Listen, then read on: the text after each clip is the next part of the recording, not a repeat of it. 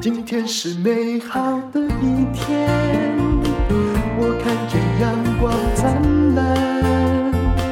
今天是快乐的一天，早上起床充满希望。今天是勇敢的一天，没有什么能够将我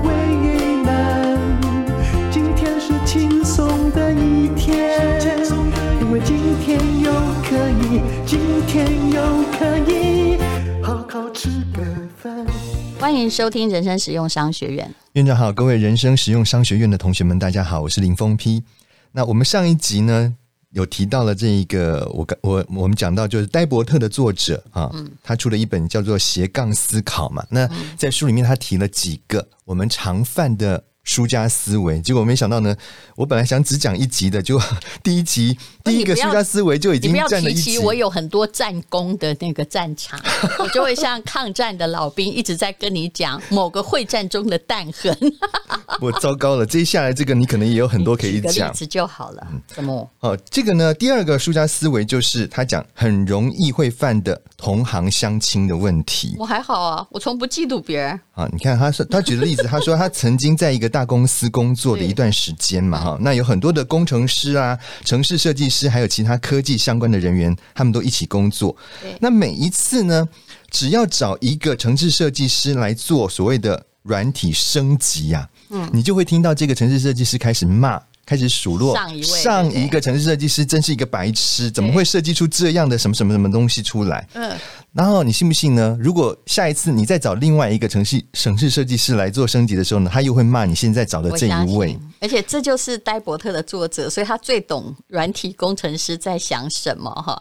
然后他里面还有说一句话，我觉得这句话很幽默。他说：“嗯，呃，他们都一直在骂别人，对不对？对。然后最棒之处是。”你批评的目标通常已经离职，所以也没办法为自己辩护，所以你讲多爽都可以。没错，没错，这就是贬义别人，怪一个不在现场的人、啊嗯，来提升自己的层次嘛。嗯，那其实讲到这一个，我跟你讲，其实。这种互相相亲的这种状况，任何的一个领域场域都会有。像我们医疗也会呀，很多的医师就习惯去批评前一个医师。哦、很多案子就是没错，很多无聊的新闻都这样写。我有一次被牵连，好几次也是这样。就这个医生，他比如说开始知道你要讲的例子，收你一个钱，然后他叫你去做一个检验，嗯、你觉得那个没有用，你就再去问，比如说荣总或什么的医生。其实那医生也很无辜，没错，他也只是回答你问题，因为医学有很多派别。他觉得这个没用，然后记者就觉得说，哦，另外一个人是在诈财诈骗。嗯哼。可是如果这样的话，这世界上没有医学，没错。你们搞一颗牙齿也有不同的治法。是啊，是啊，没错，没错。他就拿别的医生来跟你说，来。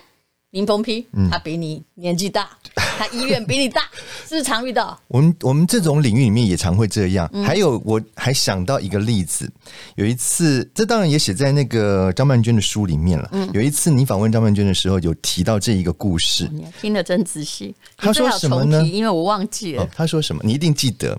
他说呢，嗯、有一次他去参加一个那个作家的一个好像聚会还是什么的，嗯、我知道了。然后呢，那时候他才是一个呃。新崛起的文坛新秀，一本书就红了。对，结果呢，有一个他看起来是一个，他一直认为他是一个非常慈祥的一个长辈作家，他应该叫他阿姨的这个辈分了，就朝他就这样走过来，笔直走过来，因为他身上有挂名牌嘛，他就说：“哦，原来你就是张曼娟呐。”然后呢，他就想说，这种开场白听起来就让人觉得很不舒服，就是一种不好的。后来又去找他的书，对不对？就是我有看啊，那个书我有看。我后来忍不住问他那是谁，但各位我们不会告诉你不要讲，我们不要讲。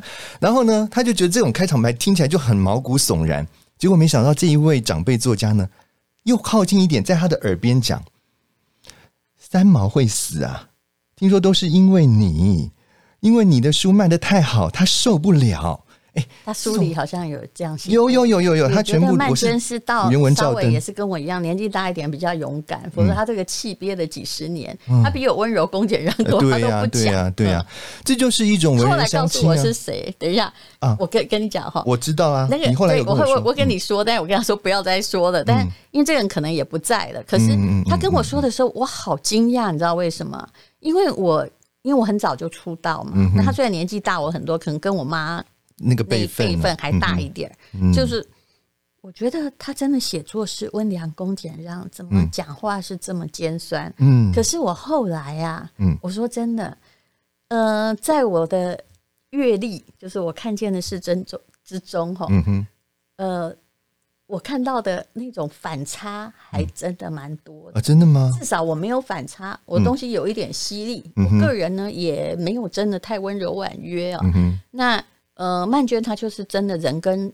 那个人如其文了，对人如其文。但是我看到的很多前辈哈，我告诉你了，讲那个什么他多爱老婆的啦，小三一堆，嗯嗯，他如果说是哦，他乡土作家，哎，我没有影射任何人，结果他每天穿的白西装哈，然后对下田的是他妈，真的我不骗你，他没有真心嘛，啊，或者是为了要讨好某一种，那个当权派而变成某种。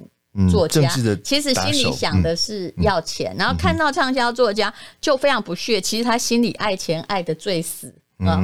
其实我看见的东西太多了。嗯，一个人就是很多表里不一的人啦。是，所以你刚刚说的，就是说讲话这么刻薄，然后可是写东西却温柔敦厚啊。嗯嗯，哎呀，也是可能的啊，也是可能的哈。对，好，所以说就是说，其实这种法则要提醒我们什么？同行相亲。他的他的意思就是说，我们尽量不要走进这种呃同行相亲的这样子的一个错误的思维里面，你就不要一直去批评同业，这对你来讲一点好处都没有。还有另外一点呢，还要提醒大家的就是，你对于所谓的专家、专业人士的话，你要保持一定程度的怀疑。嗯，就是比如说他刚刚讲，他说找只要找一个新的城市设计师来，就开始批评上一位嘛。那你要不要对他的话也持一个保留的一个成分呢？因为他的他的这些所谓的什么城市设计啊什么的，可能可能也被下一个人批评。当然。嗯，所以你每个人都在寻找自己比别人好的地方嘛，嗯嗯嗯、去强调它。是啊，对对是啊，没错。而且其实这种东西不公平，是因为就算城市设计，它有时代的关系。嗯，只要差一两年了，就来一个大变革，哦、没错，就差了很多。你不可以一直都说对方古老。嗯、与其你想批评，那不如多花一些事情做自己的事吧，嗯、把目前可以做的做更好。不过像这样的太容易去。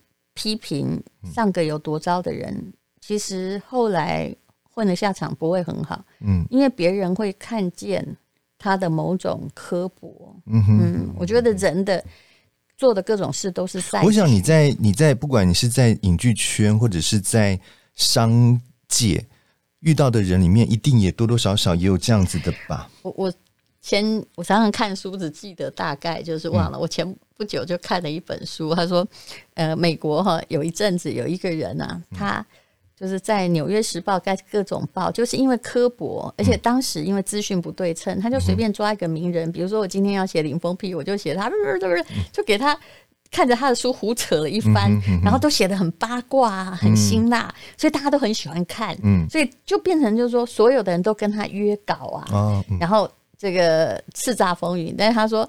后来这个人死了，嗯、啊，他也许有五千个朋友，但是总共葬礼上竟然只有一个人去送葬，哦，可见大家都是跟他虚应故事而已，啊，累积嘛，嗯、大家怕你，但是没有人要跟你做朋友，真的朋，那你不要因为一时的利益哦，嗯。啊，然后去就是把就不该得罪的都得罪了，嗯、把黑的都翻成白的，嗯、其实做生意也是一样啊，是啊，我看到很多人在抢那个。一时利益，可是没有什么好处。嗯哼，比如说呢，呃，大米就曾经跟我说一件事情，他说某个商家，嗯、反正我这样讲也无所谓哦，嗯、就是那个商家，就是他帮他开团嘛，嗯，但是呢，那个开的团不错，比如说本来是四十八呃七十二小时，嗯，他就两个人就协议说，那没关系，你就再用我的名字那个。嗯连接在那儿，嗯嗯、文章他也没删，啊、那就可以再多放一个月吧。嗯、哼结果到了最后结账的时候，那个团购的人说没有啊，那老板不付钱。啊、比如说，为什么？本来做的，比如说本来就是五十万，他只愿意付三十万，因为他、哦、这个老板就告诉他说，虽然口头也你这样说，只是口头这样子讲，我们并没有白纸黑字写下。虽然上面也还是写哎大米开团，啊、对不对？可是日期在那一个礼拜就截止啦。嗯、他们后面虽然是单是从那边，因为他们团购是有个连结，对，嗯、就是我可以看到业绩多少啊。是后面从那个截止日的都不算，他意思就是说你没有取消是你的事，但是我照合约走。可是你想想看。这样好吗？当然不好啊，就没几万块嘛。结果你会这样，你断了后面合作之路啊。那你看，以我们呢、啊，如果哎、嗯，就是假设我有在做团购，我就会问他说：“哎，你可以搭几件，你给他供。”嗯，对吧？这种很大口耳相传，一下子你这个你这个厂商就完蛋了。所以谁要跟你合作？所以人是做口碑的，没错？没错，嗯，没错，嗯。嗯对，所以有他的这边就是讲到，就是说，我们不要去做这种同行相亲，不要去一直不断的给自己树立敌人啦。是，应该是这样子说。批评的人在漫画里都画的尖嘴猴腮。对，没错。好，那另外一个要谈的这个书家思维是哈，常常大家不知道把因跟果这两件事情把它拆开来想，而一直不断的去寻找嗯这件事情的原因，然后想要从原因去找答案。这是我们常犯，比如说他举的一个例子，就是如果你家常常遭到小偷，那你如果只是一直不断的想说，那就是把那个贼抓起来，因为就是错误的人是那个贼嘛，嗯、你把那个贼抓起来，那你永远都没有办法解决你家遭小偷的问题，是你家防卫不周，对不对？对，你应该去改善的是你家的防盗系统啊。你看被偷的东西，反正都沉没成本了，嗯，但是我们要防范未来。嗯，但是很多人会陷于这样子的一个，就是只想要找到这件事情的因，或者是只想要卸责啊，就不是我，嗯，不是我。嗯嗯嗯，就是我们搞错方向了。我们在解决一，因为你不是在办案。如果你今天你是在办案的话，你说啊，我要找这个凶手，我要找元凶，我要找出发生这个问题的原因。或者说你是法官，不是柯南呐？对，你不是在做这件事情，你是要解决问题的。所以你如果在解决问题上面，你搞得像办案的话，你常常你会搞错方向。这个我很有启示，而且我如果是我年轻的时候，我应该不懂。可是后来我在治理我们的小公司，我就这么做。他这位戴伯特的作者有举他家的例子，他说我妈妈就是各中高手，他说斯考特，嗯，把乱七八糟的客厅收拾干净，嗯。史考特说：“那不是我弄的啊，我哥是哥哥弄的。嗯”妈妈说：“我没有问你是谁弄的。嗯”嗯，所以其实，在公司也一样。我们公司刚刚开始，我觉得我们的文化常常就是说，不是我错就 OK 的文化。嗯、我常遇到这样子的，嗯、就跟我共事的人，你说：“哎、欸，那个，你你问看有没有这种心态，你大概就知道。嗯”比如说，我会问这我们公司的啊某个做数务的，我说：“哎、欸，我本来有一本笔记本。”放在这儿，嗯，他马上说不是我拿的，我没看到，呃，我没有看到拿那个啊，你真的放在这里吗？我讲了三句，嗯。可是问题是我还是找不到啊，嗯哼，那我也不是问是不是你拿的，嗯、可是很多人动不动就把那件事搞到本人身，嗯、搞到自己身上来，嗯、就跟史考特说又不是我弄脏的，嗯、可是妈妈的问题是什么？妈妈问题是请收干净，对，所以常常我在后来在做公司的时候，我们公司也出现过很多超离谱的，嗯，什么钱算错啊，无为不为啊，那他们都说哦，这个不是我，嗯，就是那个新的员工会说。嗯，这不是我，我来检查看看什么。我说你不要去抓错的，反正我们现在已经把错揪出来就好了。嗯，嗯，你不用去查，我现在只是想要知道谁错都没关系。嗯，但如果出现这个错误以后没察觉会很严重，请问我们如何防止这个错误？就好像如何防止这个房子遭小偷，嗯，而不是去抓凶手是谁？嗯哼，嗯哼。可是很多人都搞不清楚，这又举到婚姻中最有趣。你每天都在看是哪个狐狸精拐你老公，还有谁带坏你儿子？你没有找到事情的根源呐、啊，嗯、对不对？为什么他这么容易被诱惑、嗯、啊？他到底是怎么想的？嗯、或者是你这婚姻基本上可能不健全、嗯、啊？你这孩子基本上就是个软耳根，而且搞不好他才是带头。嗯，所以这件事情啊，就是其实是给很多人很大的启示，但是哈。私人企业现在已经大部分不找过错，只想防，嗯、就是只想要防范未然。嗯，但是所有的公家企业，嗯，有没有？嗯，或者是官僚机构，还是一个纠错结结构啊？嗯，把那个该死的找出来，嗯，然后花了很多力气去做这个，嗯，对在沉没成本上，我是觉得就是搞错。你要去，因为你是要你的目目的是要解决问题，可是大家都一直不断的在找那个呃凶手，应该这样讲，你的力气都花在找凶手，对，你把人生每一件事情当成柯南探案或福尔摩斯探案。嗯、对，我最近看了一部电影叫做《美国女孩》哈，就是他是讲就是说从那个美国回来的女那个女孩子，她可能就是说因为学习能力。可能也有关系啦，或者说他没有办法融入我们这边的教育体系，所以他的成绩就考得很烂。比如说数学考一个五十二分，全班最低。然后呢，这样我觉得已经不错了吧？国中生，然后他就老师就打他，就说你只要少及格分数少一分，打两下。这是民国几年的事儿啊？哎，他是在那个 SARS 的时候，哎，所以不算是太远的事情。二零二二零零三年左右，也许还有，现在不敢，现在不能。然后呢？我就很记得，就是老师就把他叫到讲台上去，就说：“你考这种成绩，然后呢，就是开始要打他。”那那个女孩子就说：“我又不是没有读书。”嗯，他的意思就是说，我也花了时间念这个东西了，嗯、可是我就是考不好，是考不好。对，你应该不要去惩罚我考不好，对不对？嗯，你应该叫我我怎么考好啊？对，这是一个点。另外一个就是说。呃，很多的学学生啦，就是说他真的他也是有有在认真读书，我们必须要这样子讲。可是呢，他可能是用错方法，所以他花的时间可能不比人家少，甚至比别人多，可是成绩一直没有办法提升。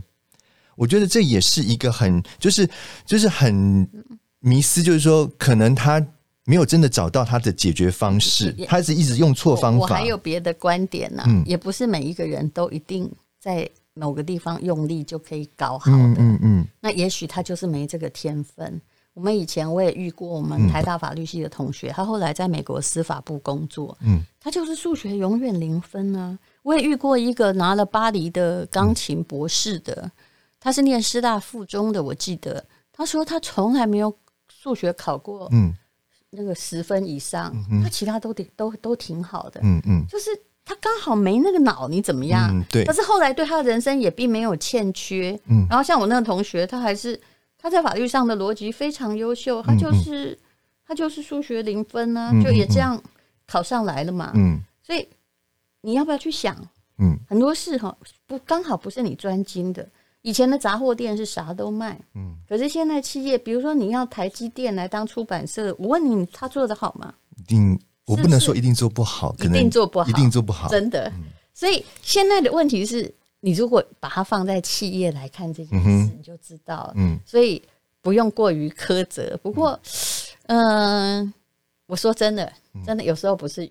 我后来真的慢慢悟到，是每个人除了就不要单一归因，嗯，不是念书的方法不对，嗯哼，有时候甚至是你的脑袋结构，嗯，但嗯。有，我有时候发现哦，人生是这样，上天把你的某一扇窗关起来，有时候要赶快关起来，赶快好，嗯，因为但是不要让你哈，就不要有人叫你勤能补拙，一直去要打开那个，一打开也是花岗岩的窗啊，嗯嗯嗯，对，这个当然是一个很好的观点，就是说，其实因为你说智能这种东西，每一个人真的确实，我的观点从来不是那个那个。二十八十原则的八十了，嗯，我我一直在思考这件事情，嗯，那我我要讲的反而是另外一个，就是说，在如果智能上面来讲，大家其实没有太大的差别的时候，有时候真的是学习的方法有问题，而造成了他的成绩没有办法提升这件事情。我我现在不是讲说啊，有人本来就是先先天就少一个数学的精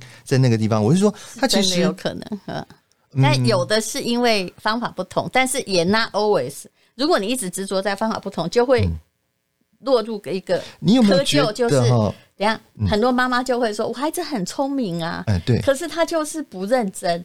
其实他不是不认真，他的聪明不在那儿。哎，对他一个方式是他的解释说方式是他的聪明不在那儿，一个是我觉得他没有抓到。我跟你讲，我当我是我自己，我从来没有学习障碍，不管哪一科，嗯，所以我的问题就在于，我都一直认为，嗯。是可能方法不同，可是我自己有了小孩，还有我最近在带社区的小孩，一定很有感触。我终于的感触，我终于出来，因为我观察者不是我本身。嗯，我后来发现，嗯，人哦，在某一些科目的智商，或者是就是会有的确就不一样。对对对，没错，没错。你去看那个，有些人的确他是非常优秀，啥都会的。嗯，比如说你去看，比如说王阳明好了，他书既然读得好哈，什么也好，人品也好，打仗他也行。是。台湾以前这个历史上有多少？根本就是考进士，他是文官，但带兵打仗也是很厉害。是，就是有人这样。对，但是你必须承认，也有人。有的文学家只会喝酒。啊，对对，比如说像李白，没错，他只能喝酒，没错没错，嗯，所以不能够告诉大家，只要有方法，是。你就一定要做得到，嗯哼，你应该是去找最适合的路，嗯，而不是最适合的方法，嗯，对对对对，这个我非常认同这个讲法。那我的意思就是说，有时候我们看一个孩子的聪明不聪明，有时候并不是说哦，他天才。他对于某一个东西，比如说爱因斯坦，对于那个什么数学、物理，就是他就有绝对的脑筋去去解释那些东西，而是说他的聪，你觉得你找到方法，你会变爱因斯坦？不会，不会，不会，不会。对，嗯、但是呢，我们这样的人比较容易通过考试。你你会不会觉得，因为我们找到一个可以比较容易通过考试的方法？当然，所以我们比如说，我会预测老师可能会考什么题目。我们是一般庸才呀，对，你到现在没有没有，你是天才，我是庸才，是庸才，你是。我后来发现，我就是个无聊的通才嘛，这种什么都会的，我告诉你不稀奇。嗯，对，我的意思就是说，这就是一种我讲的方法啦。我找，可能是我们比较容易找到那一个通过考试的方法。可是有的孩子在这方面比较没有办法开窍，应该是这样子。要找到策略了。当然我知道学习障碍，我后来了解有非常多种，有的时候是你不要勉强，你要去找出。不是方法，而是方向。是，是方向比方法重要。没错，没错。好，那我们今天就讲到这里。其实，任何一个，我相信戴伯特作者也是个非常聪明的人，他又能画，然后脑袋又很好，嗯、他提供了我们这些不败法则。我相信也都是他生命中切切实实的检讨。没错。嗯，谢谢林峰批，谢谢大家。今天是勇敢的一天，什么能够让我为难？今天是轻松的一天因为今天又可以今天又可以。